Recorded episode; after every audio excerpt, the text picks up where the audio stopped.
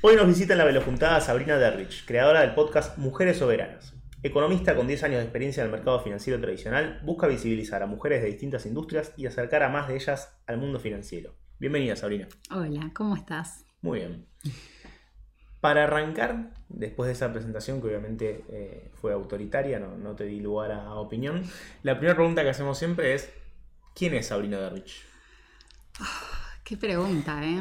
Em, ¿Quién soy? Creo que ser economista, si bien es mi profesión, tampoco es lo que soy, así que creo que lo que más soy, soy, mujer.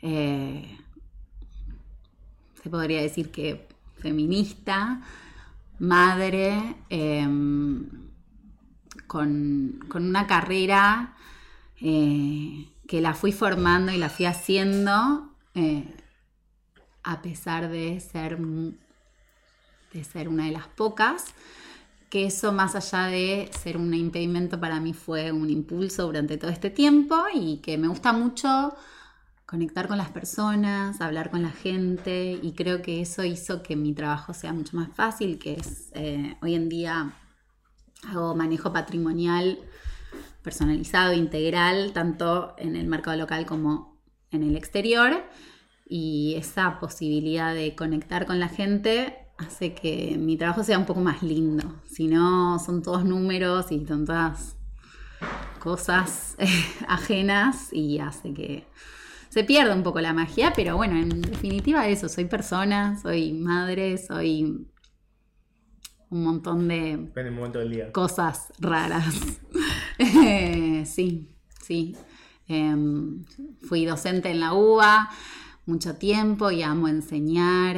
Em, jugué al hockey muchos años, así que también se puede decir que fui deportista, aunque hace mucho que ya eh, no, lo hago. Em, creo que soy medio contrarian, eh, así que eh, en eso toqué el bajo un tiempo, pero era muy mala, así que... Vamos a abordar así cada una de las cosas que esté tocando. Contrarian, ¿por qué? ¿En qué cosas vos te sentís particularmente contrarian? Y creo que esa capacidad de, o sea, creo que el ser una de las pocas mujeres en un contexto tan masculinizado, en una profesión tan masculinizada, te lleva a mm, instintivamente y naturalmente diferenciarte del resto.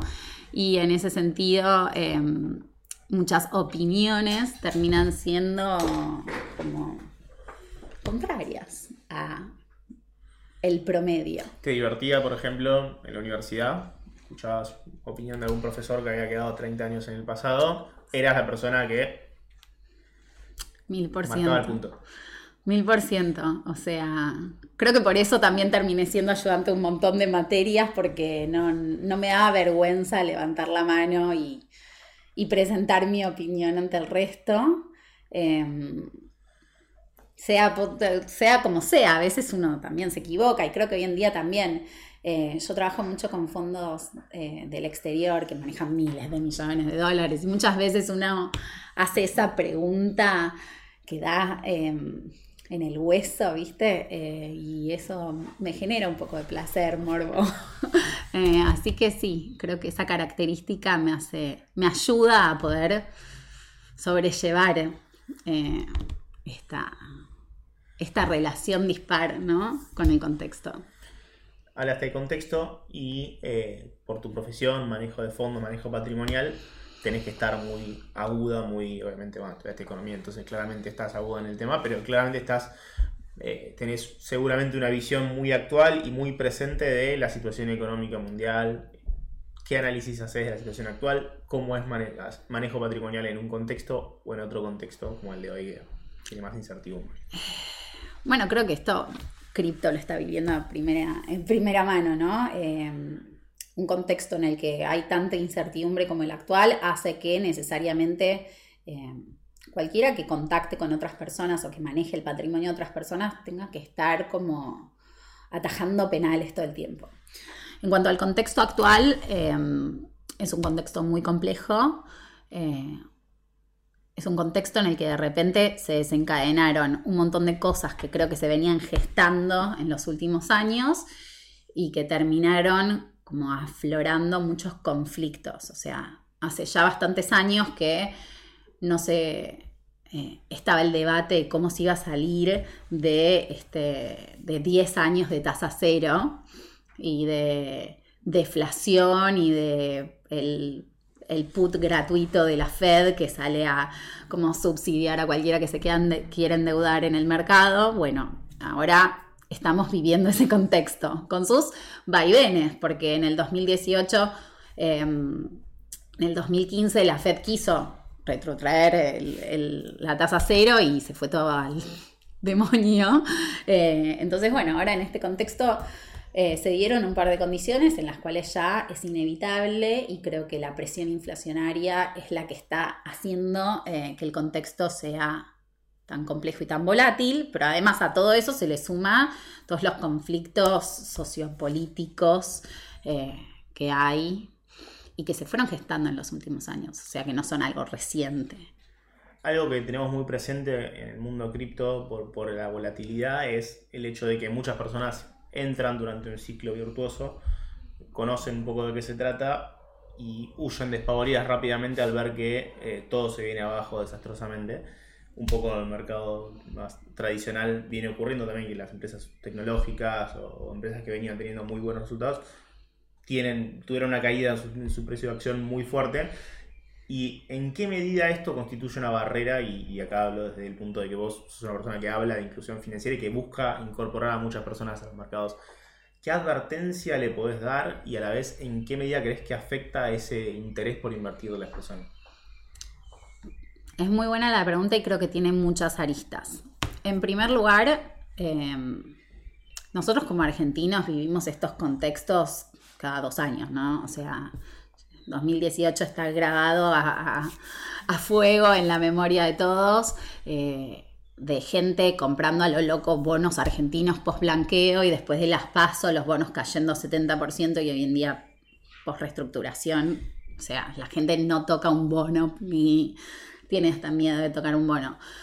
Ahora, creo que si bien eh, eso suele suceder y es súper común, la clave está en la educación financiera para eh, que la gente se pueda acercar a las opciones de inversión, tanto en cripto como en el mercado tradicional, que me, creo que hoy en día se pueden complementar de una forma muy, muy positiva, pero que creo que nos quedamos en el River Boca. Em, Creo que la primera clave está en la educación financiera, pero también la segunda clave está en generar profesionales y productos que puedan tener en cuenta estos contextos y que las cosas no van para arriba siempre. Nunca en la vida van para arriba siempre. Eh, lo más común es que suban y bajen. Eh, que hace unos años los ciclos eran más largos y hoy en día los ciclos son cada vez más cortos. Pero, pero entender que cuando uno puede tener un objetivo de mediano, de largo, incluso de corto, pero poder hacer las, las, inversiones o acercarse a los mercados para poder favorecer cada uno de los objetivos, ahí está la clave para no entrar en pánico, digamos. Pero es re normal, o sea, yo también entro en pánico y sin embargo tengo años y años de, educación y de, de experiencia laboral pero hay momentos en los que ves todo oscuro y, querés salir corriendo, o sea, lo reentiendo. Creo que en primer lugar la empatía es clave y saber qué nos pasa a todos y a todas. Eh, y, y que son contextos y cuando uno tiene la posibilidad de tener un acompañamiento un poco más amoroso y empático, la posibilidad de hacer catarsis de lo que sea que te está pasando hace que, el camino sea más fácil de recorrer, ¿no? Eh, que no tiene que ver con finanzas y creo que esto tiene que ver con cripto y con, la vida en sí. Eh, acompañarnos y hacer comunidad, me parece que hoy en día, en este contexto, es clave.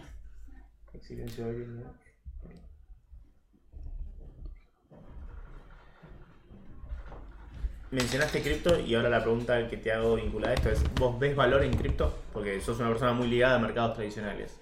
La pregunta es, qué tanto lo seguís, qué tanto te interesa, qué tanto lo recomendás. Veo mucho valor en cripto. Creo que, a ver, em, creo que nosotros acá en Argentina tenemos una sensación del mercado cripto y un uso del mercado cripto que es diferente al de otros países como más, al de los países más desarrollados, ¿no? O sea, si uno va a eh, foros de cómo se encara el tema cripto en Estados Unidos o en Europa, eh, Sofi, mi, mi, socia en Soberanas, eh, vive en Barcelona y desde allá el, enfoque es muy diferente. ¿Por qué? Porque tienen economías y monedas mucho más estables que las nuestras y tienen un sistema financiero desarrollado. Ahora, acá en Argentina, que tenemos un mercado financiero muy incipiente, con poca credibilidad y eh, mucha volatilidad, cripto no es tan ajeno a lo que estamos acostumbrados. Em, o sea, creo que hay Creo que hay mm, gráficos que muestran la volatilidad de Bitcoin comparada con la volatilidad del peso y están ahí nomás, o sea, no estamos eh, en un universo ajeno, digamos. pero sí me parece que hay mucho, hay mucho por hacer y hay mucho por, por descubrir de este nuevo mundo y me parece que como todo nuevo mundo necesita que tengamos paciencia para poder desarrollarlo, pero también que estemos atentas a cómo nos vinculamos eh, con este contexto. Eh, me parece que yo no tengo la bola de cristal, no sé qué va a pasar con el Bitcoin, no sé qué va a pasar con Ethereum post-merge o lo que sea, em, pero sí me parece que son, son cosas que hay que seguir, que, son, que, están muy cerca de lo que es el futuro y que más allá del concepto más... Eh, más como rebelde de venir a romper con lo que el sistema financiero hizo mal durante todos estos años o con las fallas del sistema financiero, creo que hoy en día es muy interesante poder pensar en, que se unan y en poder usar tanto los activos del mercado cripto como del mercado financiero tradicional como un, como un grado más de diversificación y como un grado más de eh, acceso, ¿no? Eh, yo lo veo desde ese lado. A mí me gusta cripto muchísimo. Eh, sigo cripto hace relativamente poco, o sea, me gustaría decir que hace 10 años tengo cripto, pero la verdad es que no, siempre mi cabeza de economista dijo tipo, si no lo puedo pricear y no lo puedo estimar y parametrizar, no lo sé, no, lo puedo eh, recomendar, pero me parece que más y más vamos viendo que mm, más allá de la volatilidad, más allá de eh, la disrupción tecnológica o la rebeldía, hay uso, hay valor real. Y a partir de eso es buscar la complementariedad, ¿no? No es Rivero Boca o eh, eh, Macri, Cristina o quien sea, sino es un poco buscar la, diversidad y la diversificación en ambos mundos. Eh, no, hay un dicho que es el último el último bitcoiner en convencerse va a ser economista. El último en convencerse de cualquier cosa siempre es el economista, ¿no? o sea, eh, venía a convencerme, yo necesito el modelo, las 10, todos los caminos posibles para llegar. Hay, dependes, hay muchas notas al pie que arrancan con depende.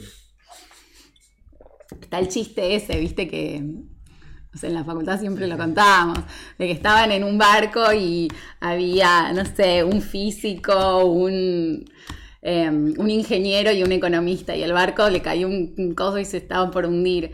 Y el físico decía, bueno, si hacemos una, tipo, levante, sacamos el agua a tal velocidad, podemos salvar el barco. El, el ingeniero construyó una polea para ir no sé qué y el, economista decía, bueno, imaginemos que no cayó ninguna, el, el barco no está roto, entonces, eh, bueno, ese chiste, muy de nerd. Así que ahí ya está, mostré mi lacha. Peor que, esto. Un concepto que en cripto se usa mucho y que muchas personas acá lo han destacado como para mí Bitcoin es esto, para mí cripto es esto, es el concepto de soberanía. Y desde el nombre del podcast que, emprendiste, que ahora vamos a estar hablando, eh, está muy inmerso en, lo que vos decís. Y ahora la pregunta es, ¿qué concebís vos como soberanía financiera? Mira, creo que la soberanía financiera nosotras la, definimos em, un poco diferente a lo que los libros la podrían definir, porque me parece que para poder tener soberanía no puedes estar ajeno al contexto, no puedes estar ajeno a tus posibilidades. Y en ese sentido, la soberanía nos da la posibilidad de poder tomar decisiones informadas, em, decisiones conscientes y decisiones que van hacia un objetivo, pero que también tienen en cuenta mi propio contexto y mi propia capacidad o incluso incapacidad, ¿no? Porque em, hay algo que no elegimos y es donde nacemos y cómo nos educaron.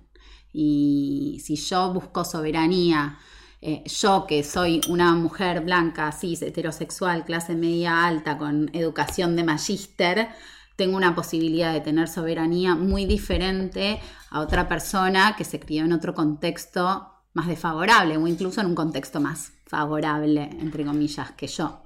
Eh, entonces me parece que la soberanía va por ese lado, va por la posibilidad de poder tomar decisiones y de igualar el terreno en cuanto a información, en cuanto a acceso, en cuanto a posibilidades, pero sin dejar de tener en cuenta el contexto propio de cada persona.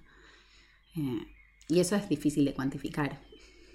Imagino que ahí está un poco la, motivación, el móvil que te llevó eh, a crear el podcast. Sí, la verdad que el podcast, ah, a mí me pasó que la maternidad eh, me destruyó y me expandió de igual forma. Eh, si hay alguna otra maternando o paternando del otro lado, va a entender lo que, lo que digo. Y es em, literalmente me destruyó en el sentido en el que todas las creencias y todas las posibilidades que yo veía, incluso cómo encaraba ciertos conflictos, cambiaron, pero me expandió también en el sentido de eh, tener como una motivación profunda que va más allá de, mí, ¿no? O sea, ahora muchas veces... Eh, tomo decisiones y me imagino cuál es el mundo que quiero para mis hijas en 10 años, ¿no? Y qué posibilidades quiero para ellas. Y, eso es completamente expansivo, ¿no? Pero también es destructivo en el sentido en el que uno tiene que tener como una cuota de revolución eh, para poder hacerlo. Y la verdad que Soberanas em, mi, primera hija, eh, hace cuatro años y medio, me trajo muchas dudas respecto a cómo yo me estaba vinculando y cómo yo eh, potenciaba o daba al resto del mundo lo que yo tenía y lo que yo iba gestando. Y mi segunda hija, que nació en pandemia, eh, octubre de 2020, te un besito. destruyó absolutamente todo y a partir de ahí se gestó una necesidad de comunicar que ya no la podía controlar eh, y, una, y, una, sensación de, desigualdad y de disconformidad que necesitaba poder canalizarla por algún lado. Y en ese sentido, hablando con, con Sofi, que, que, es mi socia en Soberanas, em, le planteé y le dije, mira, para mí hay que hacer un podcast porque a mí me encantan los podcasts y me parece que hay muy pocas mujeres hablando en la industria de, finanzas, de inversiones, hablando igual igual eh, y, trayendo una mirada diferente. Eh, hicimos como una pequeña investigación, hablamos con, amigos también economistas o del sector y la verdad es que nos pareció que había, había algo ahí. Tal vez te hago una pregunta y es como para un podcast entero, pero ¿por qué hay pocas mujeres en las finanzas? Eh, eh, yo creo que son muchos factores.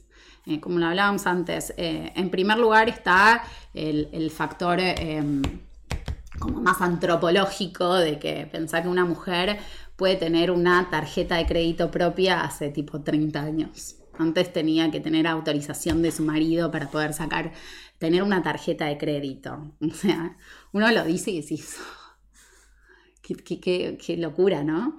Eh, pero bueno, eso lo vivieron. Mi mamá tiene 60 y algo, o sea, mi abuela no, nunca pudo acceder a, nada sin. Es más, a mi abuela no la dejaban estudiar. y mm, entonces hay algo muy antropológico muy, muy, muy profundo, que es eso, restricciones puntuales que tuvimos las mujeres durante muchos años y durante muchos años haber sido como relegadas al ámbito del hogar, al ámbito de, los cuidados. Eh, eso en primer lugar, eso ya siente una base para que cuando una mujer vaya a elegir una carrera, elige una carrera más social o, relacionada a los cuidados que, cualquier otra.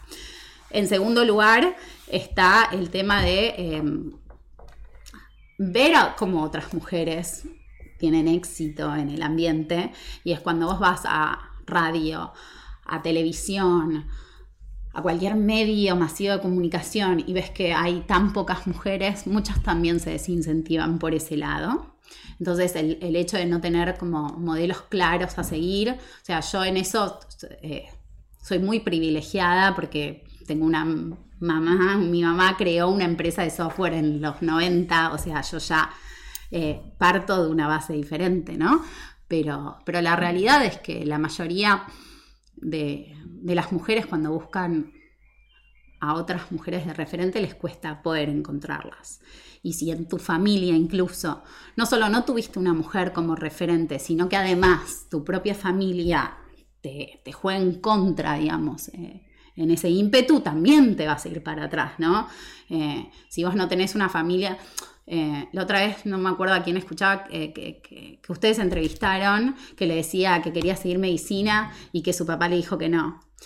Bueno. fue la junta anterior, en Débora. Exacto.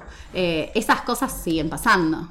Em, y después, por último, eh, que no es menor, y es que no todas las mujeres nos sentimos cómodas entrando a un aula o a una oficina o a un lugar donde estás rodeada de varones y que todos posan su mirada sobre vos.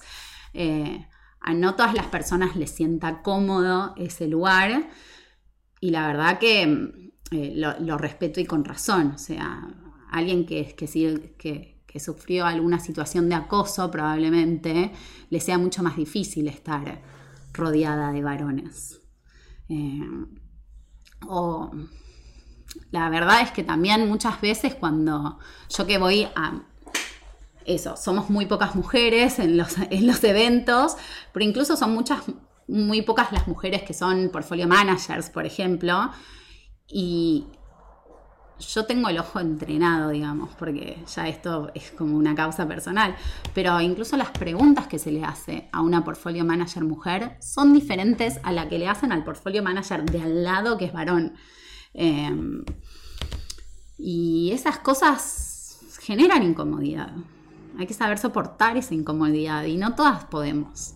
Y la verdad es que no todas queremos. Eh, así que creo que tiene que ver un poco con eso. ¿Cuáles son los, los mitos o las falsas concepciones más comunes que vos ves en torno a la mujer y las finanzas, la tecnología? Eh, el primero de base es que no podés. o sea, el primero de base es tipo, no, esto no es para mí. Y un poco lo que, lo que venimos a romper em, es que esto es para todos y todas, y no importa si sos eh, mujer, varón, eh, trans o no binaria. O sea, no importa quién sos, no importa el género, eh, todos vivimos en una economía capitalista, eh, todos vivimos en un mundo que se maneja por el dinero y pensar que las finanzas o incluso la tecnología que hoy en día atraviesa absolutamente todo, desde el telefonito que me avisa si se durmieron las nenas o no, o eh, este micrófono, em, este evento, está todo atravesado por la tecnología. Em, y lo mismo pasa con las finanzas, o sea, desde base, si vos pones una barrera de base, ya ahí. Y después también hay mucho... Eh, mucha creencia inconsciente, mucho, mucho pensar que, y mucha comunicación. O sea, nosotras en uno de los episodios analizamos un, un paper que se publicó en Estados Unidos que analizaba revistas enfocadas en mujeres y revistas enfocadas en hombres, cómo era la comunicación. Y en las mujeres eh, muchas veces se buscaba, bueno, ahorrar, eh, cómo hacer para gastar menos, cómo no eh, comprar, o sea, cómo hacer para em, es más, hay toda una campaña en Estados Unidos con uno muy conocido de finanzas personales, sacó toda una campaña de no te compres el late a la mañana, porque si eso lo pones en el mercado y te lo ahorras, serías millonaria. Y después por el otro lado, bueno, está, eh, hay toda una campaña contraria de eh, primero que es completamente falso, la matemática no da, y segundo, que ¿qué me decís? Que los varones no se compran una cerveza cuando salen, o sea, o lo que sea, no, es por el late, digo. Eh, entonces hay mucha comunicación chota, mucho de ir por em, el microahorro y la restricción en la mujer y mucho de ir por la agresión y asumir más riesgo por el hombre, que eso se nos cuela por los poros y es muy difícil identificarlo también. Esa es una buena pregunta. en los en los PM, no sé si está hay algún estudio de esto, pero ¿hay alguna diferencia en, niveles de, bueno, imagino, de, valor en VAR, no sé cómo se traduce, pero aversión al riesgo, digamos, pero de parte de los portfolios manager, hombre versus mujeres, digo? Eh, bueno, creo que uno de los primeros mitos es que las mujeres son más conservadoras. Hay, hay algo eh, que se llama risk awareness, que es como la percepción del riesgo más que la eh, eh, aversión al riesgo, y es que las mujeres tienen una percepción del riesgo mayor o más permeable que el de los hombres. Creo que también tiene que ver con todo esto que venimos hablando. Y después, en cuanto a los portfolio managers, eh, hay varios estudios que muestran que portfolio managers mujeres tienen mejor performance que portfolio managers varones.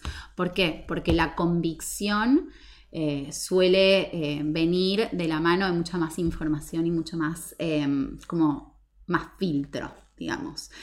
Ahora bien, em, las mujeres representan el 20% de los, no, un poco menos, el 12% de los portfolio managers a nivel global. Entonces, por más de que esté comprobado que los resultados pueden ser mejores, incluso la diferencia tampoco es que es el triple, ¿no? Eh, porque tampoco es que mm, los portfolio managers hacen magia, digamos, pero... De hecho, el 80% no le gana... No le gana al mercado, o sea, ¿no? O más, ¿no? O sea, 85 o 90 fácil. Sí, no, no, debe ser muy poco, 10, 12% el que le gane al mercado. Eh, es muy difícil también ganarle al track record del S&P, eh, pero, pero sí, está es, eh, hay datos que demuestran que las mujeres como que son mejores manejando dinero, manejando inversiones. Creo que es por esto que siempre se creyó que era como un, sesgo negativo, de sos muy conservadora, no lo hagas, que se demostró que más, que ser un sesgo negativo es un sesgo positivo de te hace tener la percepción del riesgo tan aguda. Primero porque, bueno, no nos podemos permitir perder igual que los varones, o sea, no tenemos los mismos estándares, em, eh, no tenemos los mismos, eh, la misma base, ya de por sí partimos de una brecha salarial menor, una brecha patrimonial que nos deja en condiciones diferentes y muy precarias a la hora de jubilarnos, pero además em, los estándares con los que se juzgan los errores de las mujeres son mucho más altos con los que se juzgan los errores de los varones. Entonces, muchas portfolio managers, y creo que también eso hace que las mujeres tengamos menos capacidad de llegar a puestos de liderazgo porque termina siendo juzgada y no todas tenemos las ganas de ser juzgada, de juzgadas eh, de esa manera. Em, termina desincentivando un montón y, y, ese, ese como doble estándar eh, es difícil de manejar y es, muy inconsciente. Es muy inconsciente y no, lo puedes cuantificar tampoco. o sea, em, bueno, sí, la otra vez eh, eh, leía un, un, estudio que mostraba como analizaba CEOs varones y CEOs mujeres que tuvieron que bajar de sus puestos por casos de eh, así públicos. Y los de los CEOs varones siempre era por tipo corrupción o tipo ya cuando estaban tipo a punto de ir presos los bajaban y las mujeres eran porque sus empleados se quejaban de que hablaba mal tipo o eh, una incluso la de, la de Glossier era que sí, que trataba mal a la gente. Como ¿Y qué implica tratar mal a la gente? O sea, hay un montón de CEOs varones que tratan mal a la gente y no por eso públicamente los escrachan, ¿no? Eh, y esos dobles estándares desincentivan un poco, ¿no? Ahí tiraste dos conceptos, brecha salarial y brecha patrimonial, que estaría bueno que, desarrolles, pero antes, mm. eh, la palabra secreta para mintear el POAP el día de la fecha, y lo vamos a testear ahora en vivo, porque si yo, yo cada vez que digo la palabra secreta del POAP, la gente claimea el POAP, me dice está todo bien, y después yo camino, llego a mi casa y digo no claimé el POAP. Entonces yo ahora digo, lo voy a probar yo mismo. Debería aprender a hacer todo bien con esto de que la gente lo... La palabra secreta del POAP del día de hoy es Doña Rosa no existe más. Me encanta. Doña Rosa no existe más, es como... Pero lo peor es que mucha gente piensa que es... La otra vez tuve una conversación con mi mejor amiga que mm, es, abogada y está dando el curso de... de hagan el claim. Yo mientras sigo hablando. Proof of pues cuento una anécdota muy boluda mientras todos hacen el pop-up, em, todos y todas. Eh, que la otra vez hicimos esto de Doña Rosa, nosotras en el podcast hablamos mucho de, este tema de, la fantineada de Doña Rosa. Que la fantineada, me se me, se me hincha la vena cada vez que lo escucho. Me, me explicáselo para mi tía, para Doña Rosa. Es como, ¿por qué Doña Rosa? No puede decir para mi tío, no sé. Y una amiga me dice, yo soy Doña Rosa. Y le digo, pero vos me estás jodiendo que sos Doña Rosa, sos abogada, estás haciendo el curso de escribana, está bien que tenés tres hijos y te dedicas a las tareas del hogar, ¿no? Pero estás lejos de ser Doña Rosa. Eh, así que realmente Doña Rosa no existe más. En números, eh, si uno va, eh, me imagino que en las últimas décadas se habrá reducido, casi que desaparecido el rol de ama de casa como única, como única tarea, como única ocupación. Vos tenés el número más o menos de hoy en día. Porque Doña Rosa me imagino que el concepto debe venir de una época en la cual eh, era más común. Hoy en día, eso es. Sí, sí, sí, creo que la estadística eh, es ponerle en los 60, 5 eh, de cada 10 mujeres trabajaban, no trabajaban de forma remunerada fuera del hogar y hoy en día 8 de cada 10 mujeres trabajan de forma remunerada eh, fuera del hogar. También, y esto vinculándolo si quieres a, Decir Doña Rosa es hablar de una minoría hoy en día. decir Doña Rosa es hablar de una minoría y no solo es hablar de una minoría, sino es hacerlo de forma despectiva, ¿no? O sea, eh, creo que hoy en día pensar que solo la mujer no sabe, no entiende y encima es la que va a las compras y va a la verdulería, es como... Eh, sí, mi tío Jorge, que lo único que lee es Diario Le, podría ser la... Es re Doña Rosa, probablemente tu tío Jorge. ¿eh? O sea, anda a preguntarle qué es un Bitcoin. anda a preguntarle si alguna vez escuchó el S&P a tu tío Jorge. O sea, obvio, sí. Eh, creo que hay generaciones enteras que son personas rosas, doñas roses. Em, pero bueno, vinculando al tema del mercado laboral, si hoy en día es eso, hay un acceso masivo de las mujeres al, mercado laboral, eh, hay muchas más mujeres que antes en el mercado laboral y sin embargo ganamos acá en Argentina entre un 26 y un 28% menos en promedio. Esto es brecha salarial. Esto es brecha salarial. Esto es medido, existente. No es un mito, porque hay quien dirá, es un mito, pero no lo es. Em, y hoy en día está más o menos en, esos números, a nivel global está más o menos en esos números. Em, Cuando hablas de brecha patrimonial. Bueno, la brecha patrimonial engloba varias cosas, pero es la diferencia en patrimonio y riqueza que tienen las mujeres versus los varones. Em, eso tiene varias mediciones. Eh, una de las mediciones acá en Argentina más recientes la hizo la CEPA em, en el 2018. ¿Qué, hicieron? Agarraron em, todos los contribuyentes de bienes personales, que es como el impuesto más recesivo, digamos, más eh, más exclusivo, excluyente de la Argentina, y mm, comparaban por género. Y lo que notaron es que eh, el 28% de los contribuyentes nada más son mujeres. En el 2018 estamos hablando. No solo eso, sino que, o sea, ya de por sí muchas menos mujeres contribuyen a bienes personales, sino que además eh, los bienes que declaran las mujeres se valorizan menos a lo largo del tiempo que los de los varones. Eh, y esa básicamente puede ser considerada la brecha patrimonial, eh, pero que tiene muchas cosas adentro, ¿no? O sea, eh, tiene que ver un poco con la brecha salarial, que es que los ingresos que se perciben son menores, entonces ya de por sí tenés una capacidad de ahorro un 28% menos, o sea, generalmente la gente ahorra, no sé, entre el 10 y el 20% de sus ingresos mensuales, bueno, ya todo lo que ahorraste eh, no lo ganan, lo gano menos. Eh, no sé, por sí te dan menos capacidad de ahorro.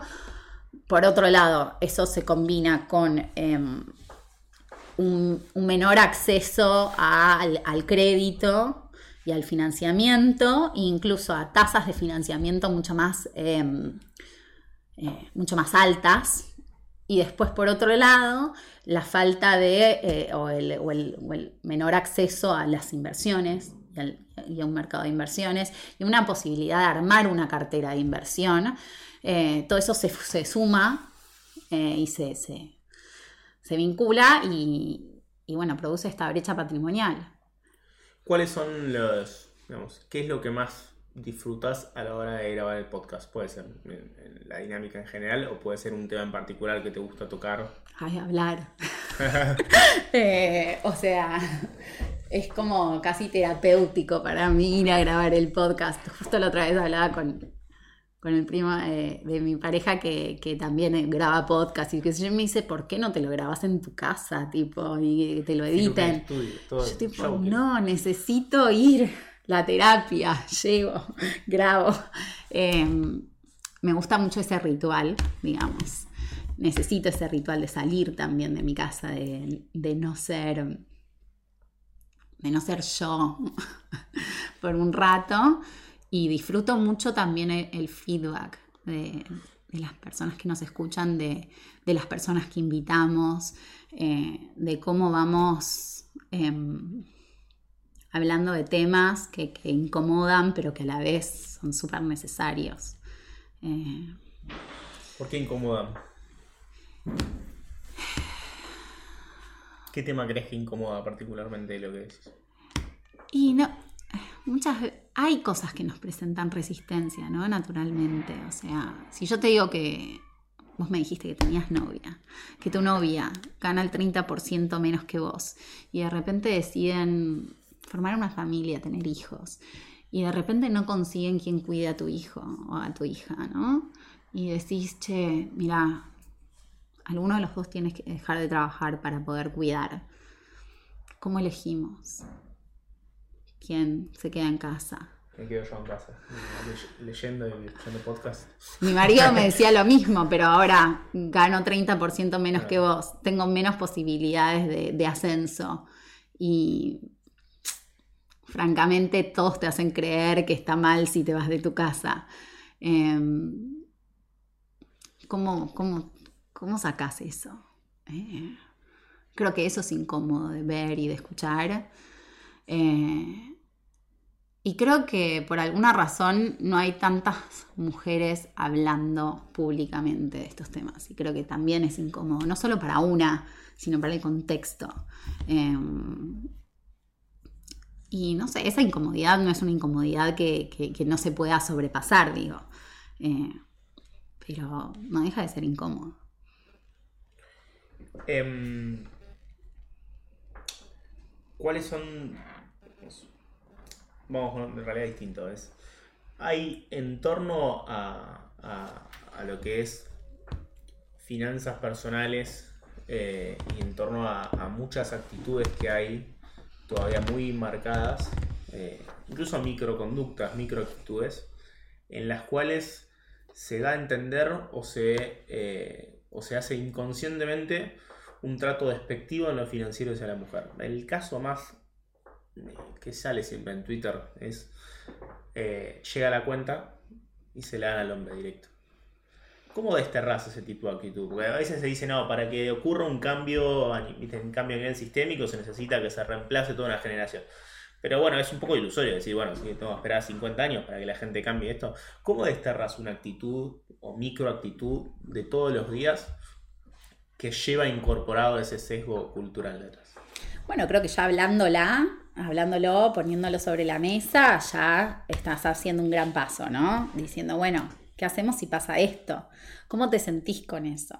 Y por otro lado, creo que justo esta situación tiene dos formas de verlo. ¿No? Uno es la mujer empoderada que dice yo pago, mm, me como el mundo, vos no me vas a eh, pagar a mí.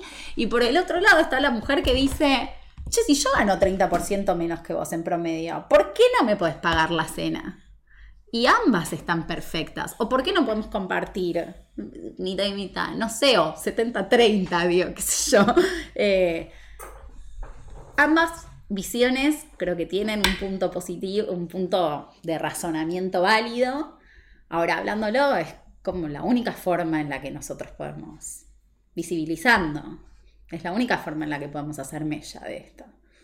Eh, ¿En qué situaciones vos crees, si se te alguna en la mente, que inconscientemente, así como cuando llega el mozo y trae la, cuenta y la, pone a un lado, eh, que existen esos sesgos o existen esas, esas actitudes que decís no tiene ningún sentido? Miles. Miles. Yo, eh, pobre, digo, mi marido sufre esto muchas veces. No, no, es que eh, pensá que mi cabeza piensa en esto mucho, muchísimo. Eh, entonces, pobre. Eh, no, no, no es fácil sobrellevar estas conversaciones conmigo, ¿no? pero sí, un montón de cosas. Mirá, nosotros con, con la crianza creo que pasa muy naturalmente, ¿no? O con, con, quién va al supermercado o quién le toca limpiar. Creo que las generaciones nuestras vienen con otra cabeza y vienen como con otras em, aptitudes, digamos, para enfrentar esto. Pero, pero, no, pero no somos todos. Em, y las, situaciones pueden ser mínimas. Desde el chat, por ejemplo, del, del jardín que dan mis hijas, son solo las madres.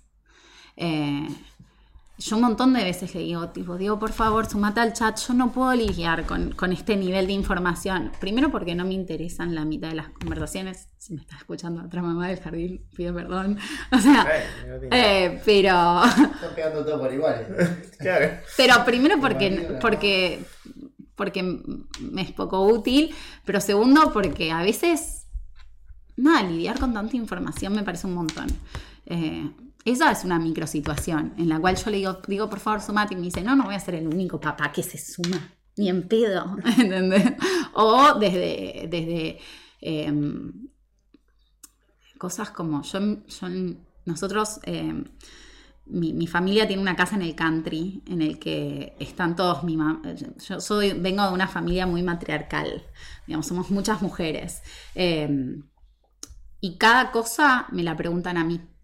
Hasta que, o sea, ya de, muchas veces les decía, bueno, pregúntenle al papá que está ahí al lado, em, desde qué van a comer las nenas, o eh, la puedo llevar a la plaza, em, cosas así, pero y capaz están ellas con el papá y vienen y me lo preguntan a mí, y esas situaciones son re micro y son cotidianas, y todo el tiempo estás teniendo que recordar que del otro lado hay un padre paternando y no una persona ayudando. Eh, en primer lugar. Y segundo, por ejemplo, en finanzas es muy común de, eh, eh, que las cuentas ni siquiera se ponga cotitularidad a la pareja. o sea, a mí me pasó un montón de veces de abrirle el juego a los clientes, que decirles, che, ¿por qué no hacemos una reunión en conjunto con tu esposa? Y hay mucha resistencia son situaciones cotidianas, pero que, sí, que, están.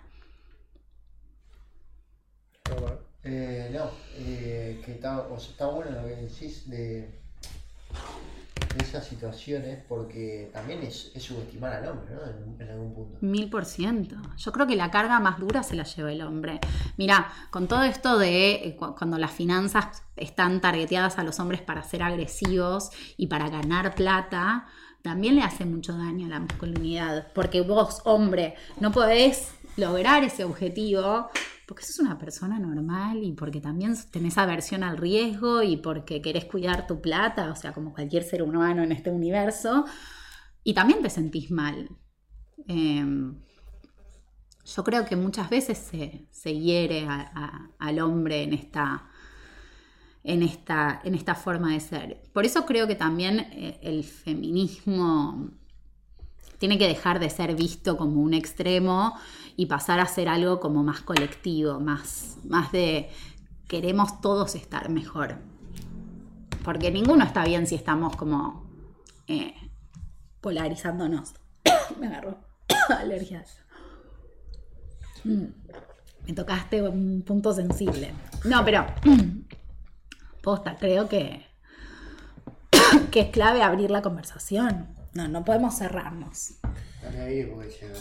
Sí, sí, le damos, le damos aire. Vamos a aprovechar. Dame más agua. Vamos a decir por segunda vez la palabra secreta del pod del día de la fecha, para quien pueda quiera reclamarla. Doña Rosa no existe más. Ah. Doña Rosa no existe más. Eh, con ñ, sí, la app de pop te toma la ñ sin problema. Mm. Ya saben, app de pop, secret word, palabra secreta si la tienen en español pero yo la tengo en inglés y celular está en español, así que debe estar en, en inglés.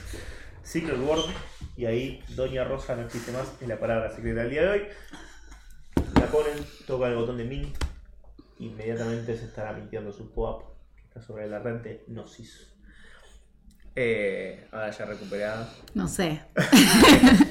Dame unos minutos. a ver si me hacen otra pregunta. Venías hablando de ahorro, aversión al riesgo, conceptos muy vinculados a cómo se manejan las finanzas personales. Mm.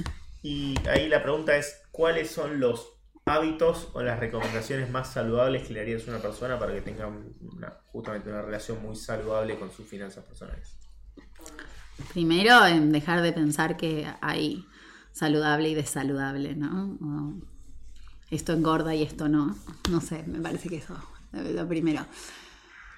Yo creo que el primer punto para vincularse mejor con, uno, con sus propias finanzas, es en que deje de ser el cuco, ¿no? Deje dejemos de tenerle miedo a este trabajo de introspección, porque no deja de ser un trabajo de introspección de, de quién soy, qué estoy haciendo y hacia dónde quiero ir. Creo que empezar a pensar las finanzas personales como un medio para un objetivo es la primera parte. Y en segundo, tener en cuenta eso, que vamos a tener resistencias, que vamos a, caer en el juzgamiento. Yo soy muy, a mí no me gusta cuando desde las, eh, los gurúes o lo que sea de finanzas personales te baja en línea, ¿no? A mí me parece que esa bajada de línea es poco saludable ya de por sí. Cuando uno lo empieza a sentir como algo mandatario, ya no, no me copa. Me parece que eso deja de ser saludable. Ahora, si nosotros tenemos ganas de mejorar ciertos hábitos, como cualquier hábito, que sea de forma amorosa, que sea pensándolo eh, en nuestra propia realidad y de nuestra propia forma y también pensar de cuáles son nuestras resistencias. Una vez que identificaste eso, para mí em, está bueno pensar en em, tratar de revisar. Y esto yo no lo digo minucioso porque de vuelta no creo en que... Hay personas en las que lo minucioso les hace bien y hay personas en las que lo minucioso les hace mal, siempre pensando en lo que cada persona le gusta o lo hace, le da comodidad, es tratar de revisar cuánto estás consumiendo para mantener tu estilo de vida, cuánto estás consumiendo en em, diversión o gastos aleatorios o, gastos para, personal, para belleza, no sé, o salidas, o, o no sé, te gusta ir al teatro, o en mi caso en libros, por ejemplo, em, o en cursos, no sé. Eh, y cuánto estás dejando, destinando para el futuro, digamos, para tu yo futura. Que puede ser yo futura en tres meses, yo futura en dos años o yo futura en cuando me jubile. Una vez que definimos eso, cuánto le estamos destinando a mi yo futuro, em, ver de qué manera eso lo puedo vincular con mis objetivos. O sea, si yo ahorro el 20% de mis ingresos, que es más o menos lo que se recomienda, pero de vuelta, cada economía es diferente y, cada persona tiene posibilidades diferentes si no las conocemos. Em, si ese 20%, ponele que yo ahorro, destino una parte para mis vacaciones ahora en tres meses, otra parte para en dos años quiero dejar de trabajar y irme a recorrer el mundo o relocalizarme en otro país o em, quiero comprar una casa, son plazos más largos, tratar de buscar opciones de inversión o alternativas que me ayuden a que los activos que ahorro se valoricen a lo largo del tiempo para que esos objetivos sean más fáciles de alcanzar. Digo, si yo ahorro 20 mil pesos por mes y los pongo en una cajita, bueno, la casa va a ser cada vez más inalcanzable porque los activos se valorizan de una manera en la que los pesos en mi cajita no se valorizan. Eh, tener en cuenta un poco eso. Creo que hoy la magia es que eh, creo que las generaciones pasadas nunca tuvieron tanto acceso al mercado y a las inversiones como nosotros. Seguimos acarreando en el inconsciente colectivo esa desconfianza y ese miedo. Ahora, eh, creo que eso es tratar de, primero pensar en los sesgos propios y en las restricciones propias y en no juzgarse y en después de ver qué hábitos te, gustaría cambiar y ahí pensar un plan de acción de cómo, ¿no? Eh, no sé. Me pareció contundente. Eh, pero es poco popular esta visión, me parece. O sea, no, no, se suele escuchar tan seguido de que bueno, hablando primero de, pienses en vos. Hablando de poco popular, eh, me gusta preguntar eh, qué opiniones impopulares tenés. Una que decís. Te definiste como contraria. Te definiste como contraria, ya de por si arrancaste de Siempre meto la pata. O sea, cualquier cosa ah, que pero acá diga. No te podés meter la pata. Bueno, acá, este es un, un safe, space. un safe space. En la cual acá se mete la pata. Yo siempre meto la pata. La última vez metí la pata con un libro para niños que no me gustaba y todos me salieron al humo, así que imagínate, o sea. La em, canción de Baby Shark es horrible. Pero mientras te entretengan por un rato me chupo bueno. eh, eh, y pienso que algo bastante poco popular, o sea, algo que me, me, hace discutir bastante cuando, cuando charlo con amigos amigas, es que yo, pienso que, el concepto de meritocracia eh, nos perjudica eh, eh, en, el, mercado laboral, sobre, sobre, todo en el mercado laboral en el que yo me muevo, es bastante perjudicial. porque cómo te haces, cómo me dice el mérito deshaciéndote de tus sesgos inconscientes. Em, pero eso me suele traer bastantes discusiones. Em, pero bueno, siempre el ejemplo que doy es este, mira, vos te tenés que contratar a tu asistente, ¿no? Em, o alguien que esté en tu equipo. Y decís, claro, yo quiero a alguien que piense como yo, que, que pueda delegarle las cosas sin preocuparme. Y en ese sentido siempre terminas contratando a alguien igual que vos.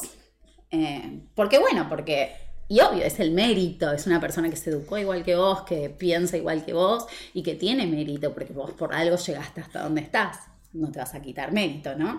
Eh, pero imagínate esta situación en la cual contratas a alguien que piensa diferente a vos, que cada idea que tenés te la debate o te propone cosas nuevas arriba eh, que piensa diferente, ¿cómo me dice ese mérito? Si vos en tu cabeza decís, che, pero si yo quiero estar tranquila pudiendo delegarle a esta persona lo que sea que pienso, eh, ¿cómo me dice eso? No sé, esa es una opinión poco popular. La meritocracia es uno de mis enemigos. Una, una persona que sientas que te inspira o te genera aprendizajes. Mis hijas constantemente. Eh, y tengo mentoras muy hermosas eh, en diferentes aspectos de la vida eh, que, me, que me acompañan y me, me ayudan. Una de ellas es Michelle, nosotros trabajamos con un banco en Estados Unidos y ella es la VP de- del equipo con el que trabajamos y eh, constantemente me, me- incentiva y me estimula. Em, eh, Paula, que es eh, mi empezó siendo mi profesora de yoga y ahora es como mi acompañante de la vida para, para todo lo que sea que me pasa. Me inspira totalmente y, y creo que, este, por ejemplo, las, las chicas de mujeres en cripto me inspiraron un montón a poder vincularme con el mercado cripto de una manera mucho más eh, consciente y menos prejuiciosa. Eh, así que, sí, hay un montón, o sea, está lleno. Em, si yo digo que el mundo se divide en dos grupos de personas, ¿cuáles son esos dos grupos? Ay, qué feo. no sé, em, qué bajón, ¿no? Solo dos tipos de personas. Y es esa generalización Qué garrón. siempre, ¿viste? No, el mundo se divide entre esto y esto. No, o sea, no, qué El difícil. mundo se divide entre los que dividen el mundo en dos personas. Sí, los que, los que simplemente queremos vivir. o sea, no, sí, creo que la, está la gente esa que le gusta polarizar en dos y la gente que tiene ganas de fluir en donde sea, sin prejuicio, ¿no? Em, y creo que cada vez somos más personas queriendo irse para el lado de déjame vivir tranquilo, sin tanta polarización y debate acerca de si A o B. O sea, puede haber 18.000 opciones en el medio. Justo- Capaz esa es una de mis opiniones poco populares también. No, no sé si tampoco popular esa. Em, la pregunta de cierre que hacemos siempre, y no sé si ahí alguien va a hacer alguna pregunta, si la van a hacer, que sea ahora, porque la pregunta de cierre es la pregunta de cierre. O calle para siempre. Del 1 al 10, antes de la pregunta de cierre, ¿no? del 1 al 10, ¿qué tanto interés te genera cripto? No, un re 8. Un re 8. Entonces estarás muy familiarizada con el concepto de Satoshi Nakamoto, su desaparición, eh, y cómo lo extrañamos, pero no queremos que vuelva, porque por ahí se nos va a cero todo. Si Satoshi Nakamoto entrara por esa puerta y se acercara a esta mesa y dijera, soy yo, y supongamos que le creemos, no hacemos la del economista, imaginemos que Satoshi Nakamoto entra y le creemos que Satoshi Nakamoto. Supongamos que. Y vos, en tu rol de, de entrevistador y, y- y host de podcast, vas a hacerle una pregunta. ¿Qué pregunta le harías? Y me gustaría saber si, si, si lo que él pensó que estaba roto cuando creó Bitcoin sigue estando roto. Y cómo cree que se puede resolver. ¿no? El contexto cambió en los últimos 10 años, un montón, sobre todo después en estos últimos dos. Y cómo adaptaría su visión y, su, su rebeldía a este contexto. ¿Cómo responderías vos la pregunta a Satoshi? ¿Cómo lo resolvería? No, no, no, no sé, o sea, le diste... Que creo que cambió. la intro, sí, que, que cambió. Y creo que, que las personas ¿no? cambiamos mucho desde la última crisis financiera global. Eh, y creo que eso se está viendo con las reacciones que, que está viendo a este bear market. Si bien es un bear normal, digamos, o sea, de libro, si querés, eh, creo que hoy en día la, desconfianza que hay en, los, gobiernos eh, se profundizó bastante más desde la última crisis financiera global.